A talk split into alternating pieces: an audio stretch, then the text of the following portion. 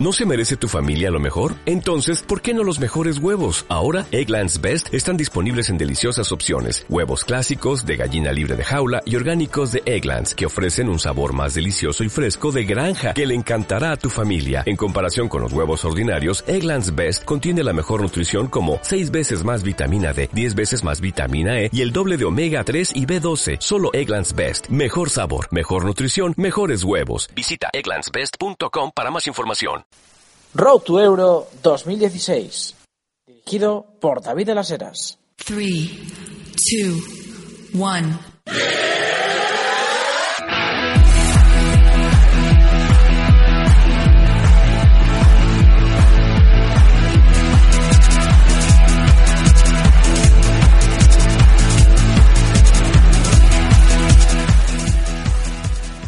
Hola amigos del fútbol, hola amigos de las selecciones, arranca Road to Euro 2016.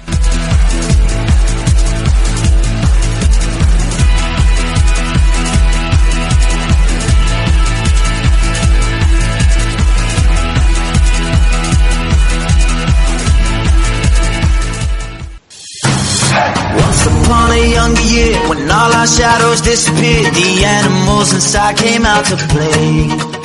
Went face to face with all our fears, learned our lessons through the tears, made memories we knew would never fade. One day my father, he told me, son, don't let it slip away. Bueno, ¿qué tal? Bienvenidos a otro programa más de Road Tour 2016. Al habla David de como cada programa. Y bueno, aquí seguimos, ¿eh? nos queda cada vez menos, pero seguimos dándole duro a esto de las selecciones, a pesar de que nos acerquemos a, finales de Champions, de Copa del Rey, nos da igual todo. Eh, nosotros vamos a lo nuestro, nosotros vamos a las selecciones. Y es que hoy la selección española pues lleva concentrada ya una semanita aquí en Las Rozas y oye, nuestro equipo de desplazados a Las Rozas pues ha conseguido entrevistar a Rubén Duarte, jugador de la selección española, es el jugador que juega en el español precisamente, 19 años, toda una carrera por delante y le tenemos en directo con nosotros hoy en Road Euro 2016. Aparte, muchas cosas que hablar. Por ejemplo, tenemos que hablar de la previa de los amistosos de selecciones europeas que se vienen esta semana, que son unos cuantos, en especial desde España a Costa Rica, que iremos a cubrirlo desde León en directo por DMFM. Y luego, por otro lado, pues además, pues la lista de Italia, que es un stage brutal. Conte ha llamado ahí a treinta y tantos tíos. Eh, luego eh, también la primera semana de entrenamiento de España y sobre todo el tema de la división de Blatter porque es un tema muy escabroso al igual que curioso ¿no?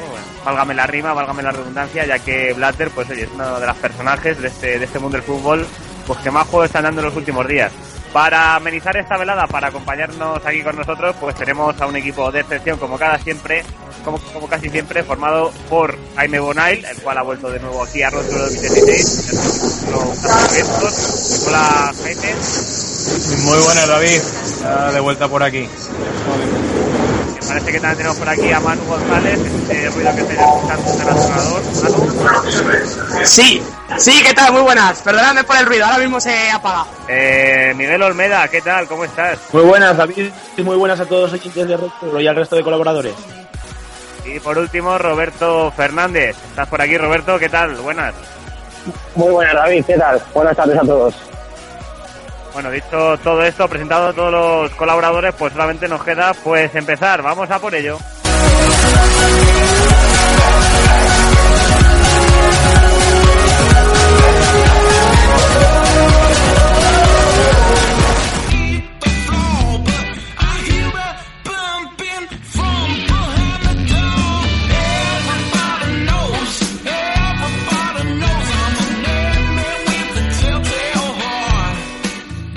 Bueno, ya estamos por aquí, ya estamos aquí en Road Tour 2016. Lo primero, pues eso, daros las gracias a todos los que nos están escuchando. Vamos a lo que vamos, vamos a empezar hablando de fútbol, vamos a empezar hablando pues del tema yo creo más importante lo que llevamos de semana, que no es otro que la dimisión de Joseph Blatter, de ese presidente de la FIFA, del suizo, que lleva en el cargo de 1998 y a pesar de ser reelegido, parece que los escándalos del FBI han acabado por eh, apartarle del cargo. El, el presidente de la FIFA, el máximo mandatario, ha anunciado su dimisión que se producirá de manera oficial en marzo del año que viene. Mientras tanto, pues se va a llevar a cabo una transición un poco extraña, ¿no? Hacia una nueva FIFA, ya sin Joseph Blatter. Lo curioso es que con Blatter desde dentro. Así que bueno, yo creo que la noticia de la semana sin duda alguna es esa y es un tema muy raro, eh, Jaime. Bueno, pues yo creo, a, a, mí personalmente no me extraña absolutamente nada, ¿no? Sea, si hay corrupción en todas las altas esferas de la política, no lo va a haber en la FIFA.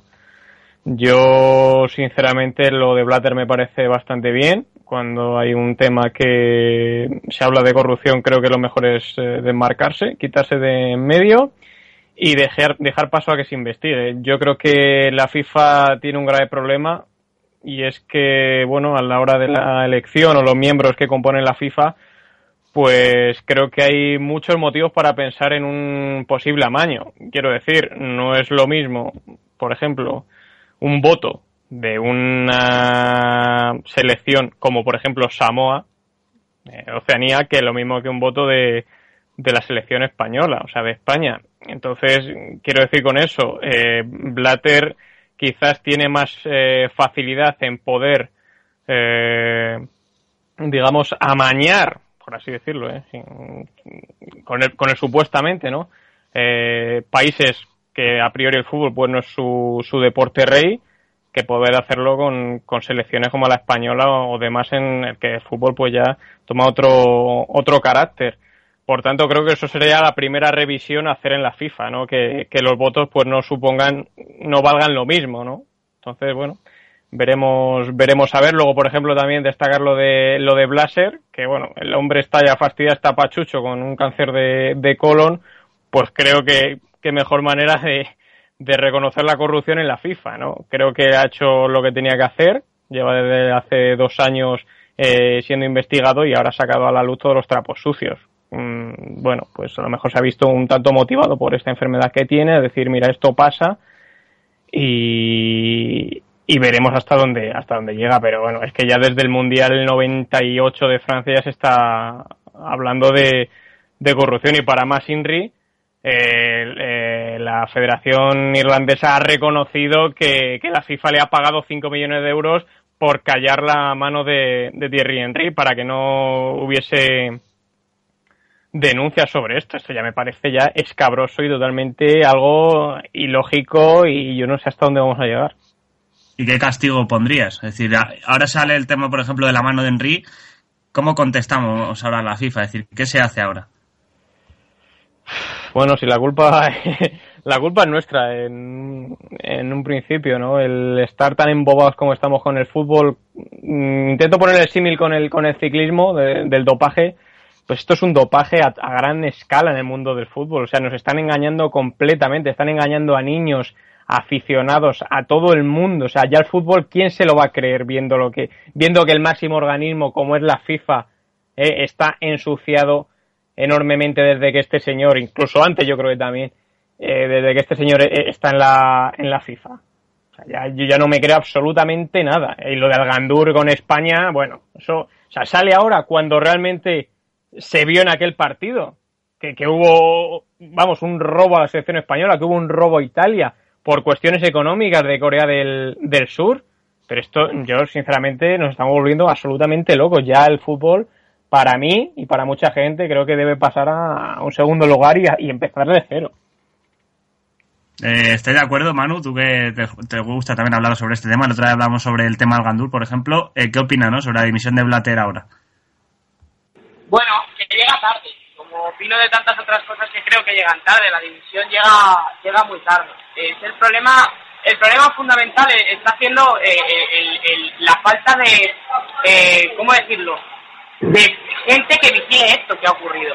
Eh, ha, ha, pasado en todos en todos los estamentos que estamos viendo, ha pasado en la política y en la política del fútbol pues también ha pasado. Es una pena y es una desgracia pero es lo que hay. Es decir, ahora mismo lo único que podemos hacer es lo mismo que en política. Votar a otro, que salga otro, intentar corregir todo lo que se ha fallado, todos los problemas que hemos tenido y a dónde ha ido a parar este fútbol y darle la vuelta. Problemas de, árbitros, de colegiados comprados, vendidos, etcétera, etcétera, es que es una pena. Simplemente es una pena porque desprestigian el fútbol. Yo creo que el fútbol no es eso y por, para suerte, por nuestra suerte o desgracia, hemos tenido que tragar con ellos. Y yo lo recuerdo perfectamente. Yo creo que es el único día, y lo digo de verdad, ¿eh? el único día que yo he llorado por fútbol fue el día de Gandur. No se me olvidará jamás en la vida ese partido. Lo tengo metido en la, en la cabeza, en la memoria, el, el, el, la manera tan escandalosa escandalosa en la que yo creo que, porque yo no lo sentí, a mí me parecía que me habían robado, en serio es tan sencillo como eso. Y yo creo que en el mundo fútbol este tipo de cosas... Mm, ya dos mundiales. El de Brasil yo creo que también estoy convencido que ha habido compro de, en, la, en la votación, totalmente convencido. Y luego tenemos a Rusia en, en 2018 y a Qatar en 2022 que la gente piensa que no, que se lo han dado, pues porque le ha tocado la votación, vamos, por favor.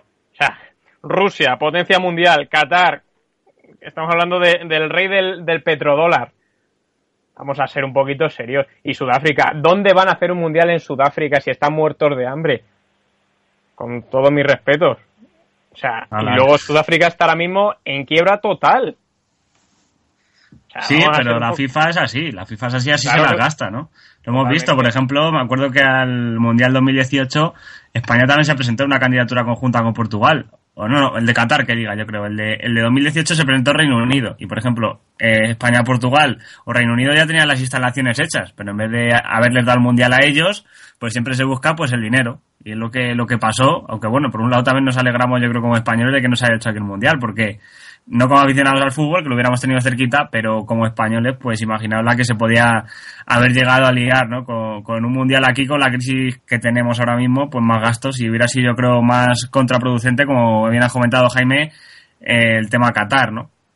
Así que bueno, curioso sí. cuanto menos. Por cierto, Reino Unido se ha ofrecido a, a, organizar los dos próximos mundiales, los de 2018 y 2022, en el caso de que se descubran que, hay, que ha habido amaños en las votaciones para las, las otras dos sedes, que son Rusia y Qatar.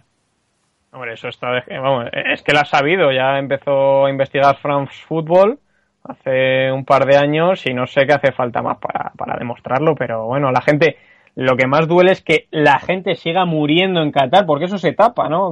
Creo que han muerto un, no sé, 100 o más, o un, no sé la cifra, pero obreros construyendo estadios en Qatar solo por el propio beneficio de la FIFA y el país organizador, obviamente. O sea, vamos no, a parar. No, no, no solo eso, Jaime, sino que también eh, el otro día vi un gráfico sobre ello de que, de que, bueno, lo que tú has dicho, van miles de, de obreros fallecidos y ya no solo que le estén haciendo eso, sino que eh, las situaciones en las que están, por lo visto, es que yo creo que ni cobran y les tienen trabajando casi de sol a sol y es, es muy lamentable lo que está ocurriendo en Qatar. O sea, ya digo, es que es, es tremendo. O sea, las condiciones en las que están son inmensas, pero inmensas, pero inmensamente malas, sí sí. O sea,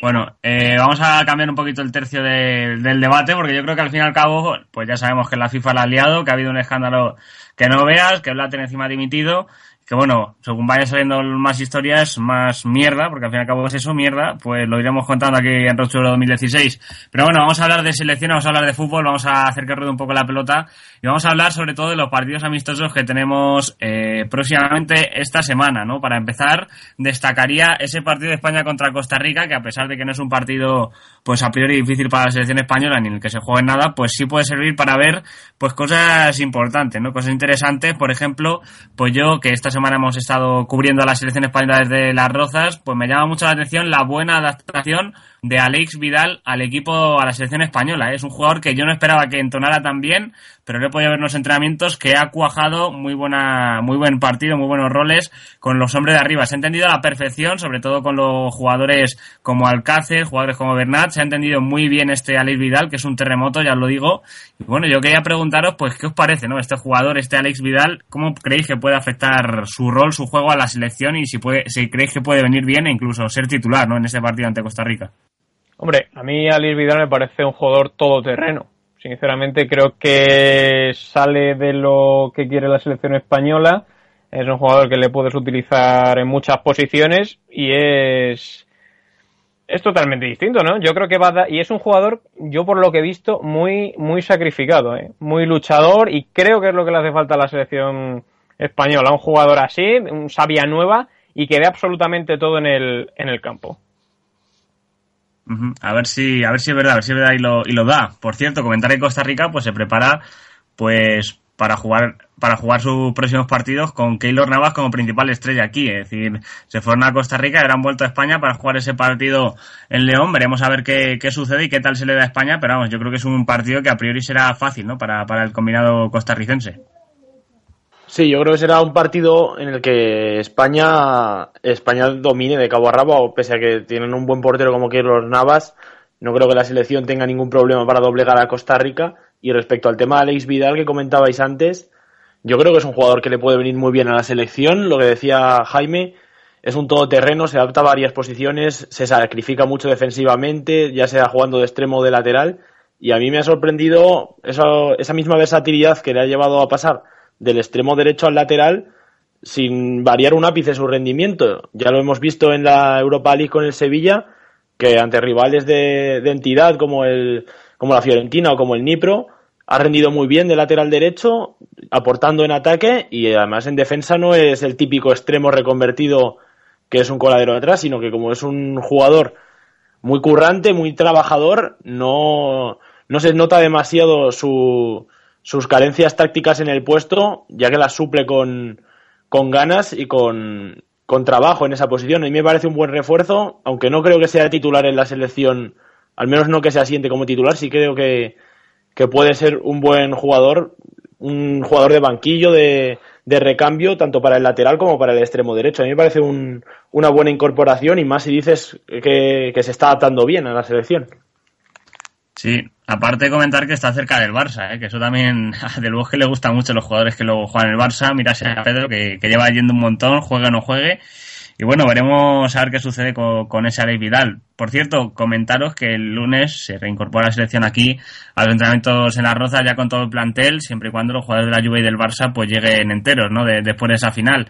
Eh, una de las cosas que más preocupa, ¿no? De, después de esas finales que los jugadores, pues, poca ganas van a tener de jugar esos partidos con España, ¿no? Por lo menos los del Barça, después de la gran temporada que han tenido, de tantos partidos que tienen encima, y por ejemplo Iniesta el otro día en la final de la Copa del Rey ya se vio que acabó, acabó un poco tocado, ¿no? Y veremos a ver si consigue ir al final o no. Eh, si no consigue ir Iniesta, pues tiene su lugar a, a Saúl para, para suplirlo, entrenando con la, con la selección estos días. Y bueno, comentar también que el tercer portero, la otra novedad de la selección, Sergio Rico, pues yo qué queréis que os diga, le vi el otro día entrenar y la verdad que no está muy fino. ¿eh? ¿Qué os pareció la, convocatoria de Rico? ¿Lo entendisteis o, no? A mí personalmente no es un portero muy de, mi devoción, lo que pasa que Vicente del Bosque está buscando ya el recambio de Iker Casillas.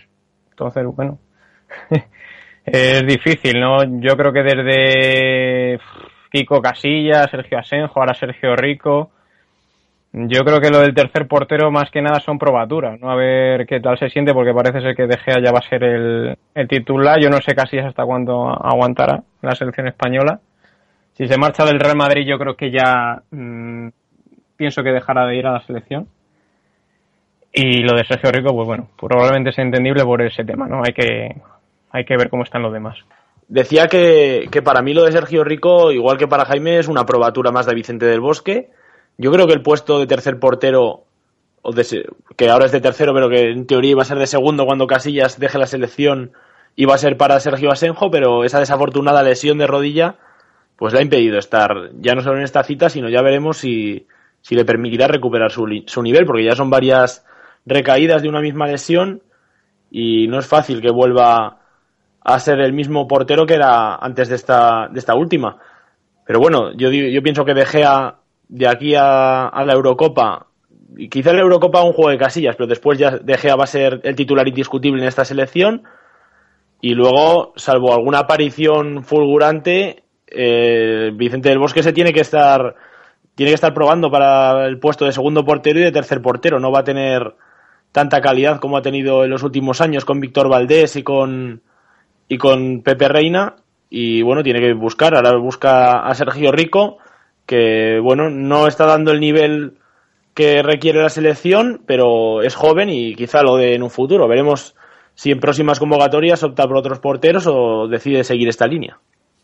Y bueno, el rival de España en el partido oficial, ya sabemos que el de Costa Rica es un amistoso, es Bielorrusia. Bielorrusia jugará el día 7 de junio a las 5 un partido contra Rusia que suena bastante atractivo a priori para ver también las limitaciones de este combinado bielorruso, un Rusia-Bielorrusia, un derby por todo lo alto. Y Robert, yo te quería preguntar qué podemos esperar de este partido, sobre todo de, Rusia. ¿Tú crees que Bielorrusia puede plantarle cara a, su país hermano, a Rusia? Eh, ahora mismo Rusia no está bien, ¿no? Ya estamos viendo que el equipo de Capello está muy flojo. Eh, de hecho, Es que en el último partido de juego creo que fue una amistoso entre Kazajistán es horrible. O sea, yo creo que Kazajistán incluso mereció ganar. Y vamos a ver cómo sale Rusia, ¿no? Eh, yo insisto, mm, apuesto por Rusia obviamente, y el Rusia no tiene tanto nivel, pero bueno, eh, Bielorrusia tiene cosas, pero tampoco es un equipazo, pero pero bueno, sí verdad que tiene ciertos jugadores que juegan en primeras líneas, en, perdón, en primeras ligas de Europa y que tiene algo, ¿no? Tiene no tiene un potencial eh, excelso, pero pero tiene tiene algo de calidad. Pero yo creo que Rusia es, es, es favorita en ese, en ese partido y bueno, vamos a ver qué pasa, ¿no? Pero insisto en que Rusia no está bien y, y bueno, eso también puede cantar un poco la balanza a favor de Bielorrusia que puede intentar meterle mano por ahí. ¿Qué sucede? En ese Rusia-Bielorrusia también, llamativo ese partido. Y estaremos pendientes. Oye, Jaime, me encanta el partido que juega Francia contra Bélgica, ¿eh? Vaya duelo. Sí, muchos lo consideran un, un derby. Yo creo que estas dos selecciones pueden ser el futuro de la, del panorama eh, europeo y veremos, a ver, la pena es que sea amistoso, ¿no? Pero claro, eh, Hazard ya ha dicho que, que un derby siempre se gana, ¿no? Y bueno, vamos a ver qué, qué puede ofrecer esta, esta selección belga y sobre todo la selección francesa en su casa, que, bueno, tras el varapalo quizás de, de Brasil, ¿no? Ese 1-3, pues ante una selección como es Bélgica, siempre siempre va a salir a por todas. Más si cabe cuando Bélgica, fíjate, es sorprendente, ¿no? Ese está en el número 2 de la, de la FIFA, ¿eh? Sin ganar, digamos, mm, o sea, ha ganado partidos clasificatorios, pero pero sin, sin ser una selección, digamos, de las grandes. Sí, sí, por ejemplo, está delante de Argentina, ¿no? Mm, claro, que claro. llegó a las, fue subcampeona del Mundial. Claro. Yo, yo la verdad es que no entiendo cómo hacen lo de la FIFA porque no, no es. Bueno, después de toda la corrupción, pues esto es una más, ¿no? Pero. pero De todas, de todas las maneras, Jaime, a mí me parece candidatísima a ganar la Euro, ¿eh?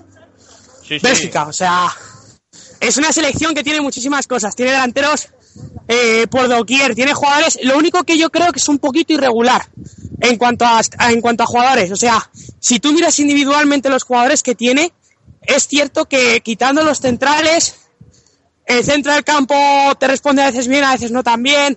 Pues gente como Fellaini, como Mertens, em, lo dicho, al final son, son eh, jugadores algo más irregulares, pero ojo, eh, porque es un equipazo, o sea, es que no hay una línea donde no tengan eh, bien cubierta su selección, y eso es importantísimo, fundamental, yo creo. Lo único que, lo que yo también creo es que no encuentran juego, es decir, no entiendo ni comprendo muy bien qué es lo que le está pasando a Bélgica para no encontrar un sistema de juego realmente que les defina para jugar bien. O sea, yo creo que es incluso la inconstancia de los jugadores individualmente. Y luego está Francia. ¿Qué vamos a decir de Francia? O sea, Pogba, Benzema, eh, un montón de jugadores buenísimos, buenísimos. Más lo que está saliendo, Imbula, etcétera, etcétera. O sea, es, es un- una buena selección, muy buena selección. Ojo. Benzema no va esta vez por lesión, pero bueno, yo creo que va a ser un partido digno de digno Bueno, de ver. No, no va Benzema, irá Giroud, ¿no? Sí, sí, con, sí, sí. por él, claro. O sea, hay, jugará como delantero que, por cierto, ha hecho un final de temporada tremendo en el Arsenal, Giroud. O sea, no hay que olvidarlo tampoco. Yo- otro jugador muy a tener en cuenta, mucha calidad, mucha clase, quizá un poquito más, más falto de gol que otros puntas como él, que son como él, tan eh, fijos, tan que se mueven un poquito menos, son más rematadores y tal, pero tiene muchísima calidad Olivier Giroud, ¿eh? no hay que olvidarnos tampoco de él. Buen jugador también. Sin duda, sin duda. Y oye, aparte de este partido entre Bélgica y Francia, había mencionado Jaime que Bélgica había subido a la segunda posición del ranking FIFA, pero es que Francia también ha subido a la novena posición después de estar un décimo el mes pasado, así que también, pues yo creo que las dos selecciones que más han subido, entre las que están arriba en el ranking FIFA en el último mes, curiosamente se enfrentan. Y bueno, antes ha dicho Jaime que no sabe cómo va el ranking FIFA, pues en el ranking FIFA se cuentan el, el- hacer en los dos últimos torneos internacionales, en los dos últimos mundiales y en la última Eurocopa, en el último torneo continental. Se cuentan esos partidos y luego aparte pues los partidos jugados en el último año, es decir, eh, los jugados en el último año es el formato como el ranking de tenis, es decir, si tú ganas un partido contra un rival X, pues a lo mejor tienes más, más te suma más puntos que si, lo- si a lo mejor lo ganas contra otro rival menor. Por ejemplo, si mañana gana Bélgica a Francia, pues le va a sumar más puntos que si el año que viene eh, juega Bélgica contra Chipre y gana. Es decir, Claro. esa es la diferencia. Es decir, cada partido es un mundo, los amistosos también cuentan, lógicamente Sí. los partidos oficiales valen más, pero depende contra el rival que juegues el amistoso, te da más Pero puntos o menos y los tienes que defender el año que viene. Es un lío, pero es así. Yo te digo una cosa, David, y ya acabamos. Eh, Bélgica ha ganado a Israel, a Chipre, a Andorra, a Kazajistán. A Gales. Eh, perdona, sí, espérate, sí. O sea, son a Islandia. Mm, dime tú a mí qué equipos son estos para estar yo- yo creo que el Y- mayor motivo por el que está segundo es porque no ha perdido, ¿eh? Más que otra cosa, porque realmente las grandes se le han dado. Ese es el problema, o sea... Claro, pero eh, si no- tú, si tú Sí, Manu, sí, juegas perdón. amistosos contra eh, equipos o, o, eh, o partidos de clasificación para la Eurocopa contra equipos de un menor nivel, como puede ser Andorra, Chipre o, o Israel Evidentemente. o Luxemburgo, Evidentemente. No hay que quitarte la razón, porque efectivamente lo que ha ocurrido ha sido eso, que realmente al final a España, Alemania, etcétera, etcétera, Claro. por menores, porque son mucho menores rivales que sean, les han tocado un poquito más fuertes y el poquito más fuertes es- ha sido acicate más que suficiente para Claro. que ahora mismo Bélgica esté donde está ahora mismo. A Es ver, España volvemos a repetir. ha eh, jugado sí, contra. Alemania, Holanda, por ejemplo. entonces claro. claro. No me extraña que Entonces el, palmar es más es más evidente, palmar contra ellos que palmar pues contra selecciones, pues eso, como estás hablando tú, Kazajistán, Israel, respetándolas todas, como Y siempre. más si cabe, cuando, cuando Bélgica eh, solo ha estado de los últimos años en este último mundial. Y llegó a cuartos, si mal no recuerdo. Eh, Sí, Sí. contra Argentina. contra Argentina. Entonces, ¿cómo va a estar? Bueno, no sé, no entiendo. Las cosas raras, sí, de la, de la FIFA también, en este sentido. Yo tampoco veo justo el sistema de clasificación, ¿eh? pero me pasa lo mismo en, me pasa lo mismo en tenis que en, que en, el fútbol. O sea, al, ser tan, tan parecido, ni el uno justo ni el otro tampoco. O sea, realmente, eh, por competiciones ni por historia, no hay que tenerlo en cuenta tampoco tanto, pero yo creo que por cierto tipo de victorias, no sé, como dice David, se suman menos puntos, sí, se suman menos puntos, pero evidentemente, si te tocan 6, 7 rivales que no son ni de alcurnia, ni nada por el estilo, ni nada parecido, vas a sumar menos. Y eso siempre va a ser así. Y es por eso por lo que te pone segunda. Pues. Luego Sí, a ver, también la discrepancia en, en el asunto, en el asunto, en el asunto puntos. O sea, es cierto que dan menos puntos por amistosos. Pero bueno, aparte de partidos internacionales, por así decirlo, que no son amistosos de clasificación, etcétera, etcétera, si juegas tres amistosos contra equipos medianamente menores y te suma un puntaje, el que sea, aunque sea menor, por ir ganando, te puedes meter 30 partidos y quedar primero en el ranking FIFA. Entonces, ¿o cómo va? Es lo Sí, que sí, yo no sí, entiendo. sería, sería así. Lo único que, claro, ganar a las selecciones que más lejos han llegado en los mundiales o una campeona del mundo te da muchos puntos en ranking FIFA. Aún así, por ejemplo, cabe destacar que, por ejemplo, este verano en la Copa América y que las selecciones europeas no la juegan. Entonces, si Argentina ganara la Copa América, se pondría líder del ranking FIFA, simplemente con hacer eso. Pues ya veis. Eh, realmente es un poco extraño, ¿no? Porque si todos los... Por ejemplo, cuando es año de mundial, pues queda bien hacer el ranking FIFA. ¿Por qué? Porque se han jugado los partidos de mundial, ya se han jugado los torneos continentales y ya los hemos contado. Perfecto. Pero una vez llegan y se hace el ranking FIFA, pues de- ahora en mitad de un año, en mitad de otro, en plena fase de clasificación de un torneo, en, en la fase final de otro, pues tenemos un lío de narices y es lo que nos estamos encontrando ahora. Pero bueno, vamos a seguir hablando. de- sí. No, una, una cosa para terminar. Eh, por ejemplo, en África el mejor equipo es Argelia, según el ranking FIFA. ¿Y quién ha ganado la CAN? Costa de Marfil, y está segunda. Ahí lo dejo. Sí, sí, sí, que es una cosa muy extraña porque es el tema amistosos. A lo mejor, pues Costa de Marfil no ganó X amistosos y Argelia sí. O simplemente Argelia, como hizo buen mundial, pues Claro. también son puntos que siguen manteniéndose. Y lo que pasa, es una cosa muy extraña, muy. Yo creo que habría que retocarlo también. Ya que te pones a retocar la FIFA, ya que dimite el Latter, pues oye, que retoquen también un poco, un poquito el ranking, ¿no? Que, que nunca viene mal. Eh, seguimos hablando de partidos y ayer eh, precisamente se jugó un amistoso eh, bastante interesante que enfrentó a Holanda contra Estados Unidos, ¿no? Un partido que fue una auténtica locura, fue una fiesta defensiva, ya que yo creo que los defensas pues no estuvieron allí. Y ganó Estados Unidos tres- por tres goles a cuatro. Ganó tres goles a cuatro, empezó marcando Holanda por me- medio de Klaas-Jan Huntelaar empató Estados Unidos con- por medio de Zardes, luego Juntelar marcaría el 2-1, Depay el 3-1, estábamos ya todos tranquilos diciendo, bueno, se lo lleva Holanda al final, tienen equipo para ellos y lo llevan. Pero, oye, que llegó Estados Unidos, marcó un gol Brooks, luego Williams y por último Wood y puso el 3-4, es decir, consiguió la remontada y comentar que los dos últimos goles de Estados Unidos, después de, después de ir 3-2, en el 89 y en el 90, marcaron los goles de la victoria. Es decir, imaginaos la, la falta de concentración que tuvo, que tuvo esta Holanda, que en el minuto 53 ganaba 3-1 y en el 89 le marcaron dos goles, en el 89 y 90, que acabaron con su, con su derrota, ¿no? ¿Qué os pareció, qué os pareció este partido, chicos? Me parece que Miguel, nuestro experto en fútbol holandés, eh, lo analizó y lo vio ayer, al igual que, que Manu. Bueno, Miguel, tú primero, que te anda a ti voz. Vale, eh, sí, es que Holanda es lo de siempre. Jugó bien al fútbol, de hecho dominó bastantes tramos del partido y jugó bastante mejor que en los, en las últimas ocasiones, Miguel, salvo el no, te escuchamos, no te escuchamos casi nada. Tu wifi- hay que arreglar ese wifi, ¿eh? Vamos, lo intentamos Ya, solucionar. eh, Mientras tanto, Manu, dale tu caña. Bueno, pues eh, a ver, el, el- partido es engañoso, ¿vale? Porque yo creo que realmente hay 60 minutos en los que Holanda domina absolutamente la pelota en todos los aspectos. Salir con un 4-4-2 abierto realmente le viene francamente bien a esta selección porque tiene eh, dos, dos jugadores que son auténticos atletas por las bandas. Uno es Memphis Depay, que por cierto se hizo un partido espectacular, no solo por los eh, eh, toques de calidad, las, florituras, etcétera, etcétera, sino porque fue determinante en el partido. El centro en el primer gol de Juntela, yo creo, yo creo sinceramente que salta para adornarse, porque es absolutamente de escándalo, descomunal, tremendo. Marca hasta un gol con la cara eh, de Pai, el tercero, porque le, rebota la pelota después de un lanzamiento de, del bueno de, de Juntelar a ninguna parte, que se iba afuera. Y, y bueno, y vimos cosas muy, muy interesantes, lo que os digo. O sea, realmente el 4-4-2 le vino francamente bien a Holanda, porque yo creo sinceramente que tanto Van Persie como Juntelar se encuentran bien juntos. No son dos jugadores eh, que se parezcan en absolutamente o en prácticamente nada, y encima tienes un potencial ofensivo arriba de cabeza descomunal. Un jugador mucho más móvil como Van Persie, que estuvo por todos sitios prácticamente en la zona de la media punta, quizás más desaparecido que sus compañeros, y luego un Juntelar descomunal, definitivo. Es, es un jugador que en cuanto tiene dos o tres jugadores que le pongan balones, es un jugador que te va a hacer goles. Y con los dos jugadores que tiene ahora mismo, lo dicho, con Promese ayer y Depay, yo, yo creo que, eh, o sea, se salió, estuvo francamente bien Holanda. Esa primera parte, esos 54-55 minutos.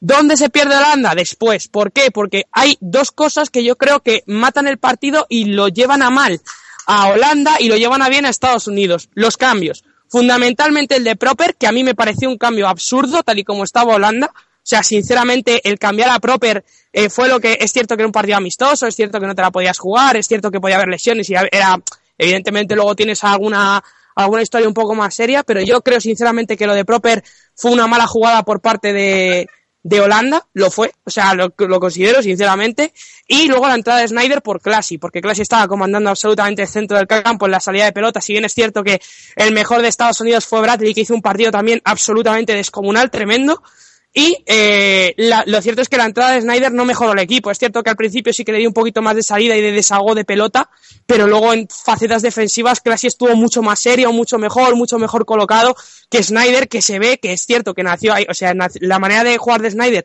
fue ahí, o sea, comenzó ahí cuando era más joven, pero es cierto que fue adelantando posiciones. Y nada tiene que ver el centro del campo, el medio centro, para salir con la pelota jugada, que un medio centro un poco más en en parado. A partir de ahí, pues bueno, vamos a ver qué es lo que, lo que hace Holanda. Yo creo, insisto, que el resultado es engañoso. Eh, luego también está el asunto de Estados Unidos. El, el partido que hizo Johansson, eh, yo creo que sigue demostrando que no es delantero para Estados Unidos tal y como está, pues cualquier otro. Por ejemplo, Woods. El problema que tiene Estados Unidos es que no tiene centímetros arriba.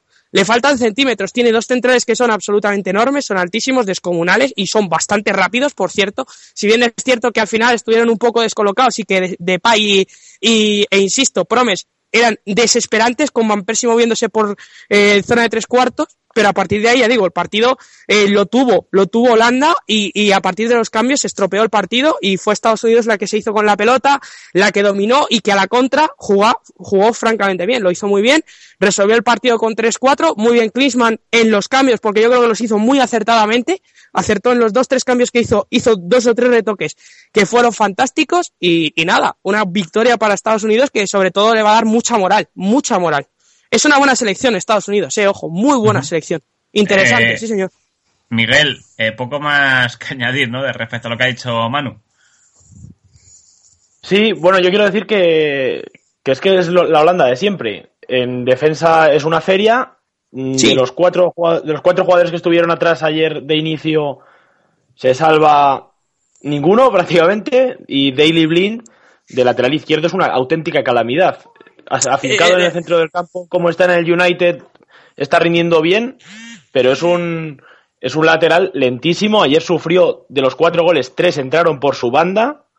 Es que no tiene velocidad para, para, para defender los desmarques de los extremos y luego encima defiende muy poco intenso, les deja muchos espacios y, tres, repito, tres de los goles menos el tercero de Estados Unidos, todos vinieron por la banda de Daily Blind, que para mí es más que un activo, resta en la selección holandesa jugando de lateral izquierdo, de medio que centro es ahí- otra cosa.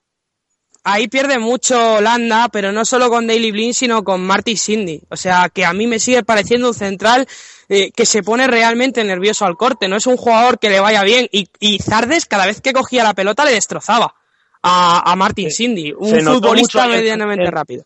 ¿Sí? Se notó ayer también mucho la, la ausencia de, de Stefan de Frey, el central de la Lazio, que es el mejor defensa de, de la selección Pero con diferencia. Con diferencia, Y- absolutamente, sí. Además, está creciendo bastante desde que, desde que se ha marchado a jugar a la Serie A. Y vamos, me parece el mejor defensa de, de los Países Bajos de largo y, con el potencial que tiene, que puesto que aún es joven, yo no descarto que acabe en un club más grande de Europa de aquí a dos o tres años. Es un, es un buen central y tiene mucho margen de mejora. Además, está ganando sobre todo de lo que pecan los defensores en Holanda, que es de, de agresividad y contundencia. Y por ahí está curtiéndose bastante bien en Italia. Y luego, lo dicho, en ataque también Holanda generó mucho, pero es que también perdonaron un montón de ocasiones. Hay una al final del partido con 3-2 para sentenciar, que la tienen Daily Blind y, y Luke de Jong. Y Luke de Jong, que estuvo fallón, ¿eh? Luke de Jong. La falla de Jong, portería vacía, horrible. Muy mal en ataque también, en definición, mejor dicho, Holanda. Pero lo, lo que decías tú, para mí le beneficia el 4-4-2 con, con Van Persie y Juntelar juntos. El problema es que yo creo que Hiddink, eh, cuando esté Snyder bien, puesto que llegó a la concentración hace un par de días, va a prevalecer jugar con Snyder y, y Van Persie y Juntelar va a volver al banquillo como ha estado, ha estado haciendo hasta ahora. Sí, yo creo que Juntelar va, va a volver a ser suplente, aunque me pese a mí, puesto que es uno de mis delanteros favoritos y ya se ha visto con goles. Es el segundo máximo goleador de la historia de la selección, 41 goles en 72 partidos, solo a 8 de Van Persie, que es el líder, y lleva Van Persie 30 partidos más que Juntelar, o sea, el registro goleador del delantero del Salque es una barbaridad. Además, ayer otra vez los dos goles al primer toque, que pocos delanteros pueden, pueden, eh, pueden decir, pueden presumir de, de tener ese registro de, de primer golpeo como tiene Juntelar. Más de un 75% de los goles con la selección los ha metido al primer toque, que para mí es una auténtica salvajada de registro en el primer nivel europeo, como es el que tiene Juntelar y la selección holandesa. Oye, una cosa, el, el rival de, de Holanda de ayer eh, fue Estados Unidos. Y ese, precisamente ese rival juega contra Alemania un partido amistoso esta próxima semana. Estados Unidos-Alemania, Alemania-Estados Unidos, realmente se juega en Alemania. Eh, contra una Alemania que está plagada de bajas, eh, que le faltan sus hombres importantes, aparte también le faltan sus hombres emergentes, ya que muchos han ido a la Eurocopa Sub-21. Y bueno, preguntaros, pues, ¿creéis que esta Estados Unidos puede dar el susto ante, ante Alemania? Recordemos que Klinsmann es el entrenador de Estados Unidos y fue el, el, maestro ¿no? de, este Joachim Löw, que empezó entrenando a Alemania de segundo de Klinsmann, precisamente. ¿Veis con opciones a Estados Unidos de dar la sorpresa? Ya puede estar fino el centro del campo de Alemania. Y no lo digo por nada. Eh, Beckman y, y Bradley fueron absolutamente los amos del centro del campo ayer. Pero absolutamente, o sea, fue un partido descomunal de los dos. Lo de Bradley es otra historia, o sea, Bradley es un jugador de muchísimo nivel. Bradley es un jugador de, de un equipo de Europa medio alto, pero de largo. Un centrocampista que tiene absolutamente de todo, muchísima calidad, muchísima salida de pelota. Es cierto que le falta un poquito de velocidad, pero lo dicho, es un centrocampista creativo, pero descomunal, tremendo. Y ya digo, con una, con una clarividencia para hacer las cosas. Eso por un lado. Y por otro lado va a tener que estar muy, muy, muy, muy al cuido la defensa. porque es un equipo Estados Unidos que cuando sale a la contra, es cierto, por ejemplo, que tiene dos laterales derechos buenísimos. El caso de Jetlin en, en, en especial es que es un jugador tremendo. O sea, es un jugador que efectivamente decía, no, es que destrozaron a, destrozaron a, mm, a, ¿cómo se llama? Al futbolista del United, que estuvo en el lateral. A ver, que no me sale. A Daily Blind. Eh, a Daily Blind. De- destrozaron a Blind. Sí, sí, destrozaron a Blind. Le destrozó, le destrozó absolutamente, pero además absolutamente Jetlin. O sea, Jetlin, la segunda parte que hace Jetlin, no había manera de cogerle. Veloz, rápido, intuitivo, con calidad, porque tuvo muchísima calidad. O sea, el, el, el, el, tercer gol de, de Estados Unidos es una locura. Cómo cogen en el centro del campo la pelota Blind, abre para Jetlin, la pone de primera, es una jugada de manual. Después de robar un balón, no sé si habría falta o no, es discutible quizás, pero ya digo, o sea, el gol es extraordinario en cuatro toques. Y es eso lo que va a tener que cuidar Alemania, muchísimo sobre todo el contragolpe, el contragolpe de Zardes, el contragolpe de, de Guts. Insisto en que si sigue jugando Johansson, para mí va a seguir siendo un error para Estados Unidos, porque yo creo que Guts es cierto que va a perder un poco de potencial ofensivo arriba, pero los dos centrales son lo suficientemente altos como para jugar, eh, sobre todo a balón parado y estar relativamente bien, y con Guts mejoró mucho la cosa. A mí me parece que Johansson es bastante peor jugador que Guts, pero bueno, así las cosas, lo que decida Klinsmann es lo, lo que yo creo que será mejor para, para Estados Unidos. En cualquiera de los casos, Eh, ya digo, mucho cuidado con Alemania, con Estados Unidos y, y Alemania, mucho, mucha precaución, pero mucha precaución. Miguel, ¿querías comentar algo sobre Jetlin? Sí, al respecto de, de que lo que mencionaba ahora Manu, me parece un cambio muy inteligente el que hace ayer Klinsmann, poniéndole por delante del lateral derecho, porque la velocidad de Yeldin sigue, es lo que decía Manu, destrozó la espalda de Daily Blind, y ojo quién va a ser el lateral izquierdo de Alemania en el partido contra Estados Unidos, porque si sigue jugando con la defensa de tres centrales, como ha hecho en los últimos partidos eh, Joaquín Lev, por ahí de André Yeldin se puede poner las botas en, en el partido ante Alemania. Veremos a ver cómo, cómo solventa esa papeleta Joaquín Löw y, si Klinsmann decide poner a Yeldin de inicio o sacarlo de la segunda como recurso, como hizo ayer. Oye, una cosa ya, eh, vamos a seguir repasando el resto de partidos que quedan. Ahí quedamos ese apunte de la Alemania-Estados Unidos. Vamos a seguir hablando porque, a ver, hay otros partidos un poco menos llamativos, como son el Serbia-Azerbaiyán, Croacia-Gibraltar, Turquía-Bulgaria, Dinamarca-Montenegro, Malta-Lituania, Noruega-Suecia, que es el partido más engañoso y puede estar mejor de lo que aparenta, Finlandia-Estonia y Suiza-Liechtenstein. Esos son todos los amistosos y me dejo uno porque me llama mucho la atención que al fin y al cabo es un derby, es el Irlanda-Inglaterra, un partido en el que podremos ver a buenos jugadores tanto por un lado como por otro, siempre es un partido llamativo, ¿no? Este partido eh, británico y bueno, yo te quería preguntar, Manu, ¿qué esperamos de este Irlanda-Inglaterra? Bueno, esperamos a una Inglaterra diferente en juego, ¿no? A ver si, si consigue, consigue tirar para adelante, porque mm, sinceramente creo que tiene jugadores para hacerlo. Creo que es una selección rapidísima, creo que es una selección vertical y creo que es una selección que nos va a ofrecer muchas cosas en cuanto a lo que tiene que ver con, con la salida de pelota, ¿no? Intentar salir lo más rápido que se pueda para intentar llegar lo más rápido que se pueda al área, insisto, con los jugadores que tiene eh, con mayor motivo. Vamos a ver eh, cómo se la juega en este caso Inglaterra, porque yo tengo, yo tengo, eh, eh, estoy como la selección realmente. Tengo serias dudas de, de lo que va a pasar con el centro del campo de Inglaterra, entre lesiones y no lesiones, eh, los problemas que están teniendo, porque arriba yo creo que no tenemos ningún problema, ¿no? Tienes delanteros para dar y tomar, y muy buenos todos. Pero el problema, ya digo, es por detrás. ¿Quién le da los balones a esos delanteros? Y ahora mismo Inglaterra ahí está en horas bajas. Yo pensaba que Cleverly iba a ser muchísimo mejor jugador de lo que ha sido, al final no ha salido bien. Lo de Wilser, al final no se ha quedado en nada, agua de borrajas, porque es un jugador que está constantemente lesionado, no sé exactamente qué es lo que tendrá o qué es lo que no tendrá, pero ahora mismo no juega apenas o prácticamente nada en el Arsenal. Y ya digo, son dos jugadores que pintaban francamente bien para ser titularísimos en una Inglaterra que encima iba a tener un potencial ofensivo tremendo, como se ha visto después, y al final se ha quedado en eso. Ese es el gran problema ahora mismo en Inglaterra. Si termina funcionando bien, pues mira, genial, fantástico. Pero ahora mismo no creo que esté por encima de otras tres, cuatro, cinco selecciones que en el centro del campo evidentemente la baten, pero por delante y por detrás, absolutamente. Vamos a repasar ya por último eh, otro partido que se jugará ya después de los Euro, de la fase de clasificación de la Eurocopa, que se jugará el 16 de junio, es decir, ya queda. Es un Italia-Portugal, partido bastante curioso porque aparte de jugarse después, pues son dos buenas selecciones que se enfrentan entre ellas. Italia lleva desde el pasado lunes haciendo un stage de pretemporada y en el que hay muchos jugadores, ha llamado nada más y nada menos que a 34, dejando fuera a los jugadores de la Juventus, acabando la temporada precisamente. Entre ellos, pues destacan las novedades de dos jugadores que no han venido nunca con, con Italia, como sobre todo el caso de Caliguri, el, el jugador de, del Wolfsburgo, que lo comentamos aquí que iba a ir con Italia, y efectivamente ha ido. Vamos a repasar la lista de 34 hombres, que no son otros que Sirigu, Marchetti, Padelli en portería, en defensa Barranocchia, Astoria, Cervi, Moretti, Rosentini, Darmian, Destilio, Silvestri, Pascual y Criscito. El centrocampo para De Rossi, Valdifiori, Berratti, Florenci, Parolo, Bertolacci, Giaccherini, Soriano, Poli y Buenaventura.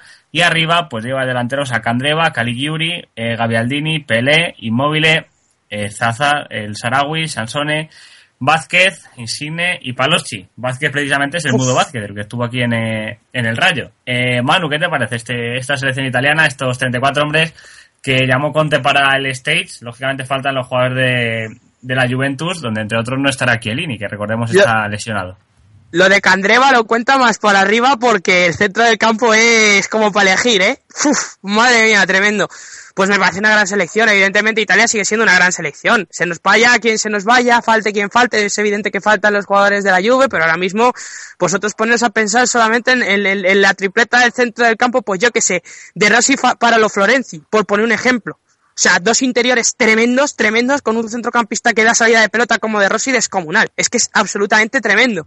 Es una selección muy buena, tres cuartas de la misma. Al final parecía que se quedaba estancada, que se quedaba estancada y al final ha salido una selección descomunal.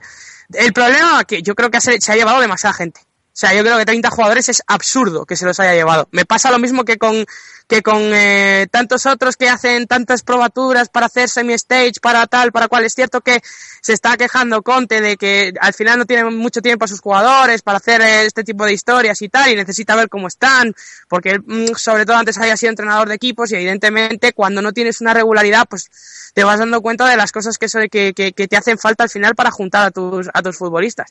Pero insisto, sea, se ha llevado a 30 muy buenos jugadores, muy buenos. Y hay algunos que se sabe que van a ser descartes. O sea, el resto, bueno, quizá, ya digo lo que os estoy diciendo, tú miras el centro del campo y tienes más dudas. En arriba yo creo que hay menos dudas, por ejemplo. Porque al final tienes que dejar a Candreva, tienes que dejar a, a Graciano Pelé, que, sabes que son delanteros, que es cierto, por ejemplo, que lo de Pelé al final no ha tenido un buen final de temporada, pero ha rendido relativamente bien y tal. Pero, pero ya digo, yo creo que es una gran selección, en general. Oye, Jaime, ¿qué tal llegan los que juegan en Francia? Eh, tanto Sirigu como Berratti. Bueno, pues para mí Berratti es el mejor jugador de la Liga, sin lugar a dudas, y Sirigu creo que ha... Sí, sí. Bobo. No, no, no, sí, no me lo- al, al contrario, no solo no me parece mal, sino que ya por fin consiguió ser regular. O sea, es un jugador descomunal. Yo, de- desde que, de- nada, desde no hace tanto tiempo que se le lleva viendo, se le llevan viendo maneras de buenísimo jugador, eh, geniales, pero el problema que tenía, ya digo, era la irregularidad que tenía, que era muy irregular, muy irregular. Creo es que ya eso lo, ha superado y Sirigu creo que bueno está hecho una temporada un tanto irregular. No, no está en su mejor momento, no está dentro de los mejores porteros de Francia de la Liga ahora mismo y creo que si tiene que competir por un puesto en la selección italiana lo va a tener complicado, ¿eh? si no mejora. Bueno, vamos a cerrar repasando la lista de Portugal antes de irnos a la entrevista con Rubén Duarte. Eh, la lista de Portugal, pues destaca sobre todo la de que va Daniel Carrizo, jugador del Sevilla y Beto, así para que os pongáis un poco en el tesitura los, aficionados del Sevilla, aparte de Cristiano Ronaldo, no va Pepe, que está lesionado, tampoco André Gómez, el del Valencia, por lesión, y Bosingua tampoco, por lo mismo, por lesión. En portería lleva a López, el de León, Beto y Rui Patricio, defensa para Bruno Alves, Cedric, Carrizo, Eliseu, Fabio Contrao, José Fonte, Carballo y Vieriña. Carballo sigue yendo, misterios de la vida. Adrián Silva en el medio, William Carballo, André André, que es una de las novedades del, del Vitoria de Setúbal, también va. Bernardo Silva del Mónaco, Joao Moutinho, Danilo, Pichi y Tiago, el del Atleti, delantera, Cristiano Ronaldo, Dani, Eder, Nani y Ricardo, Ricardo Cuaresma y Varela, el del Parma. Así que esas son en la lista de Portugal. Esos son los 23 hombres que ha llamado el seleccionado Fernando Santos. Y bueno, jugarán contra Armenia y contra Italia, ese amistoso que hemos comentado anteriormente. Así que nada, les deseamos toda la suerte del mundo a estas elecciones, al igual que os la deseo yo a vosotros, tanto Jaime como Miguel, como Manu, como Robert, que os vaya bien esta semana y nada, nos vemos en el próximo programa, nos escuchamos y un placer que hayáis estado con nosotros aquí en Rocho 2016, pues repasando un poquito el fútbol de selecciones, que siempre nos venís muy bien. Un abrazo, David. Un abrazo. Un abrazo. Hasta luego, chicos. Y nada, nos vamos a ir ahora ya rápidamente con esa entrevista a Rubén Duarte.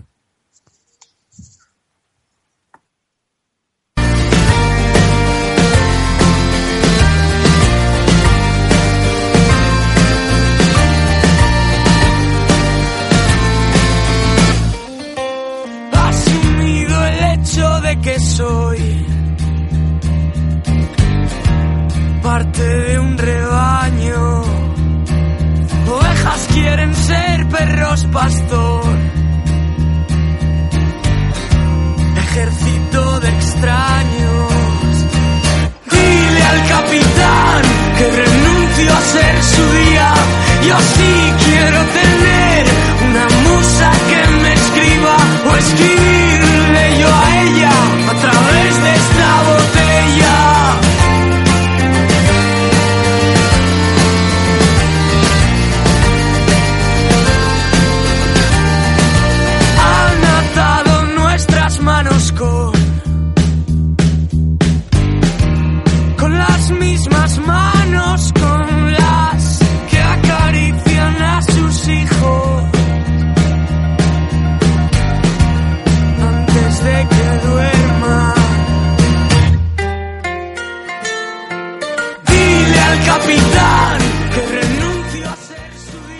Con esa canción de la moda, de ese grupo La, Mari- la Maravillosa Orquesta del Alcohol, nombre muy bonito para un programa deportivo, se llama PRMVR, que quiere decir algo así como primavera, me parece, lo único que lo llaman así por las simplemente las siglas de la palabra en las consonantes. Pues bueno, nos vamos a la entrevista con Rubén Duarte, jugador del Real Club Deportivo Español, jugador de la selección española, que está estos cinco días pues entrenando aquí con la selección en Las Rozas. Cosas que comentar de Rubén Duarte, pues por ejemplo, que tiene solamente 19 años, que es el futuro de la sub-21, que juega lateral izquierdo y que él no es catalán, a pesar de salir de la cantera del español, es eh, de, Almería. Él empezó a jugar en Los Molinos, luego acabaría yéndose al Poliegido y de allí pasaría a la cantera del conjunto españolista, con el que, pues mira, ha llegado esta temporada, subió al primer equipo, le subió Sergio y le ha ido muy bien, como hemos visto, ha acabado viniendo con la selección española. Así que ya ha presentado al invitado, turno de escuchar la entrevista con Rubén Duarte. que renuncio a ser su guía Rubén Duarte, jugador del español y último, eh, convocado por la selección española de, de Vicente del Bosque para estos cinco días aquí en entrenamiento en Las Rozas. ¿Qué tal estos, estos días? ¿Qué tal la llegada? Hola, ¿qué tal? Nada, la, la verdad que muy bien desde, desde ayer que fue el primer día, muy muy contento de conocer a, a mis nuevos compañeros y, y la verdad que el recibimiento ha sido ha sido fenomenal y bueno, con ganas de, de seguir aprendiendo de ello y trabajando día a día. Sueño, ¿no? Estar aquí con la selección después de una gran temporada. Sí, sí, la verdad que a cualquier chaval de, de mi edad, de 19 años, es, es un sueño poder entrenarte con, con los máximos profesionales como, como son los jugadores de la absoluta y la verdad que, que sí, como tú dices, un premio a una, una buena temporada que, que se ve recompensado con esta mini concentración. Bueno, después del primer entrenamiento, ¿qué conclusiones sacas? ¿Qué jugador te ha llamado más la atención de los que has podido eh, ver en el terreno de juego? Bueno, la verdad que en general todos son, son personas, son humanos como, como otro cualquiera, pero la verdad que, que no me quedo con ninguno, especialmente con, como ya te he dicho antes, con todo y con el, con ese granito de arena que, que te aporta cada uno. Dice mucho que la llamada con la, con la selección esta, pues justamente te quita las vacaciones, te las cortas. Supongo que para ti sea todo lo contrario, ¿no? Para ti te, te habrá venido está bien. Sí, sí, por supuesto que, que sí, siempre que sea por una por un motivo como, como este, siempre bienvenido sea y así no se está tanto tiempo parado de cara, de cara a la pretemporada. ¿Y qué tal con, con Vicente del Bosque? Cuéntame la relación que te ha hecho al llegar. Bien, bien, la relación con Vicente muy bien, ya, ya me preguntó me preguntó ayer que cómo había ido la temporada, que, que lo hiciera con tranquilidad, que estos son premios a, a la gran temporada que hemos hecho los, los cinco jóvenes que hemos venido y nada, que, que disfrute del momento y que, y que lo dé todo como, como siempre hago. ¿Tú piensas ahora en la absoluta, en el cara al futuro, o aún te queda tiempo en la sub-21, te queda recorrido? No, no, esto, esto es un premio, aún, aún me queda mucho tiempo, como te he dicho antes, tengo 19 años, soy muy joven, ahora mismo pienso empiezo en la sub-21, que por edad es la, la categoría que me, que me toca y, y ya, ya sabe Albert que, que estoy a su disposición cuando, cuando él me necesite. Con Celades igual bien, ¿no? Supongo que tenéis buen equipo, veis de cara al futuro tenéis buena selección, ¿no? Esa renovación que se ha producido también tú lo has visto satisfactoriamente, ¿no? Supongo para ti que has entrado en el equipo. Sí, sí, me escribió un WhatsApp felicitándome el día que salió la convocatoria y la verdad que, bueno, hace caso dos meses tuvimos convocatoria para ir conociéndonos. Es, un- es verdad que somos un grupo muy joven, pero, pero vamos, sabemos que, que la cantera en España está dando sus frutos y que, y que podemos tirar para adelante. La cantera del español también está dando muchos frutos y cada vez más, viene muy fuerte. ¿Qué tal, pues eso, en esta temporada en el español, ese- esa evolución, ¿no? De llegar al primer equipo con en relación con Sergio. Sí, siempre la cantera española se ha caracterizado por, por sacar buenos, buenos jugadores, especialmente de, defensas, centrales y tal, pero bueno, la verdad que esta temporada con Sergio ha contado bastante con nosotros, con entrenamientos, partidos oficiales, partidos importantes, e incluso ha llegado a debutar 5 o 6 jugadores, que eso eso hace mucha falta para el jugador porque nos da confianza y, y de cara a un futuro para que los jugadores que están en proyección se sientan más, más alabados. El año que viene, ¿qué te espera? El primer equipo ya te consolidarás del todo, ¿no? Te ves ahí en ese lateral izquierdo ya haciendo lo tuyo del todo.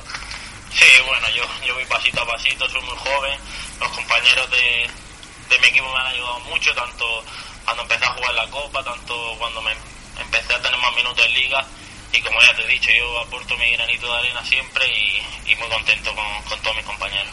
¿Qué posición te gusta jugar más? Porque también te hemos visto llegar a jugar también de central, a jugar de central desde lateral izquierdo. ¿En cuál, cuál te desenvuelve mejor?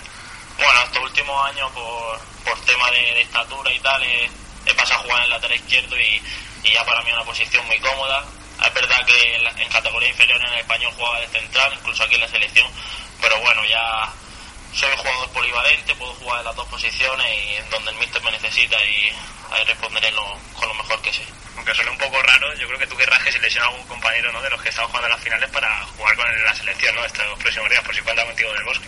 Bueno, eso, eso a ningún compañero se le desea, la verdad que, que ojalá, ojalá le vaya bien a, a todos y, y bueno, como ya te he dicho, eso no se le desea ningún mal a nadie y con, con estar aquí ya es un premio. Y bueno, ¿dónde se ve Rubén Duarte en el futuro?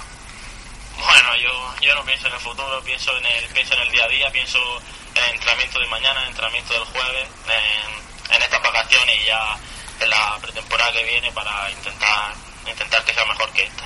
Bueno, ya para acabar nos han dicho que eres un poco serio. Yo quería preguntarte como buen andaluz si sabes contar algún chiste y si te atreverías a contar alguno.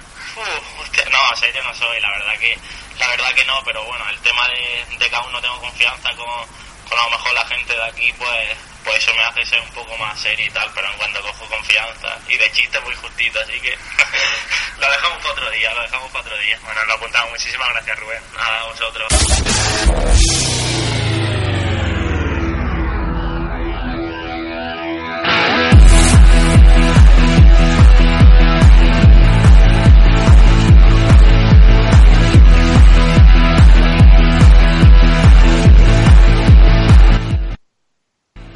Pues darle muchas gracias a Rubén Duarte por atendernos. La verdad que de los jugadores más majos con los que hemos coincidido eh, aquí en Rochero 2016, la verdad que es de los pocos que nos han dado unos minutos desde la roza, ya que no es muy habitual que a programas pues que no sean de las grandes emisoras, de los grandes medios, un jugador de la selección le, le deje unos minutos, le deje unos minutos de su tiempo para hacer una entrevista.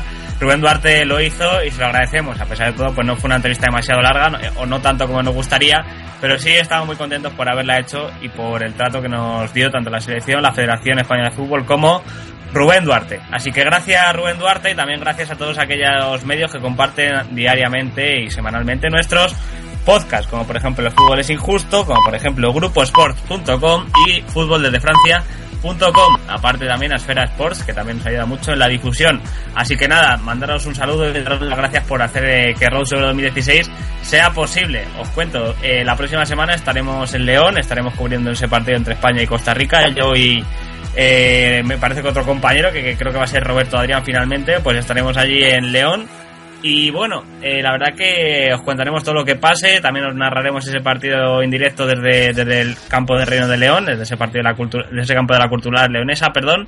Y por último, pues nada, estaremos pendientes tanto en Twitter como por radio de toda la jornada internacional. El viernes haremos un programa de previas antes de, ese, de esos partidos amistosos, de esos, de esos partidos de clasificatorios, perdón.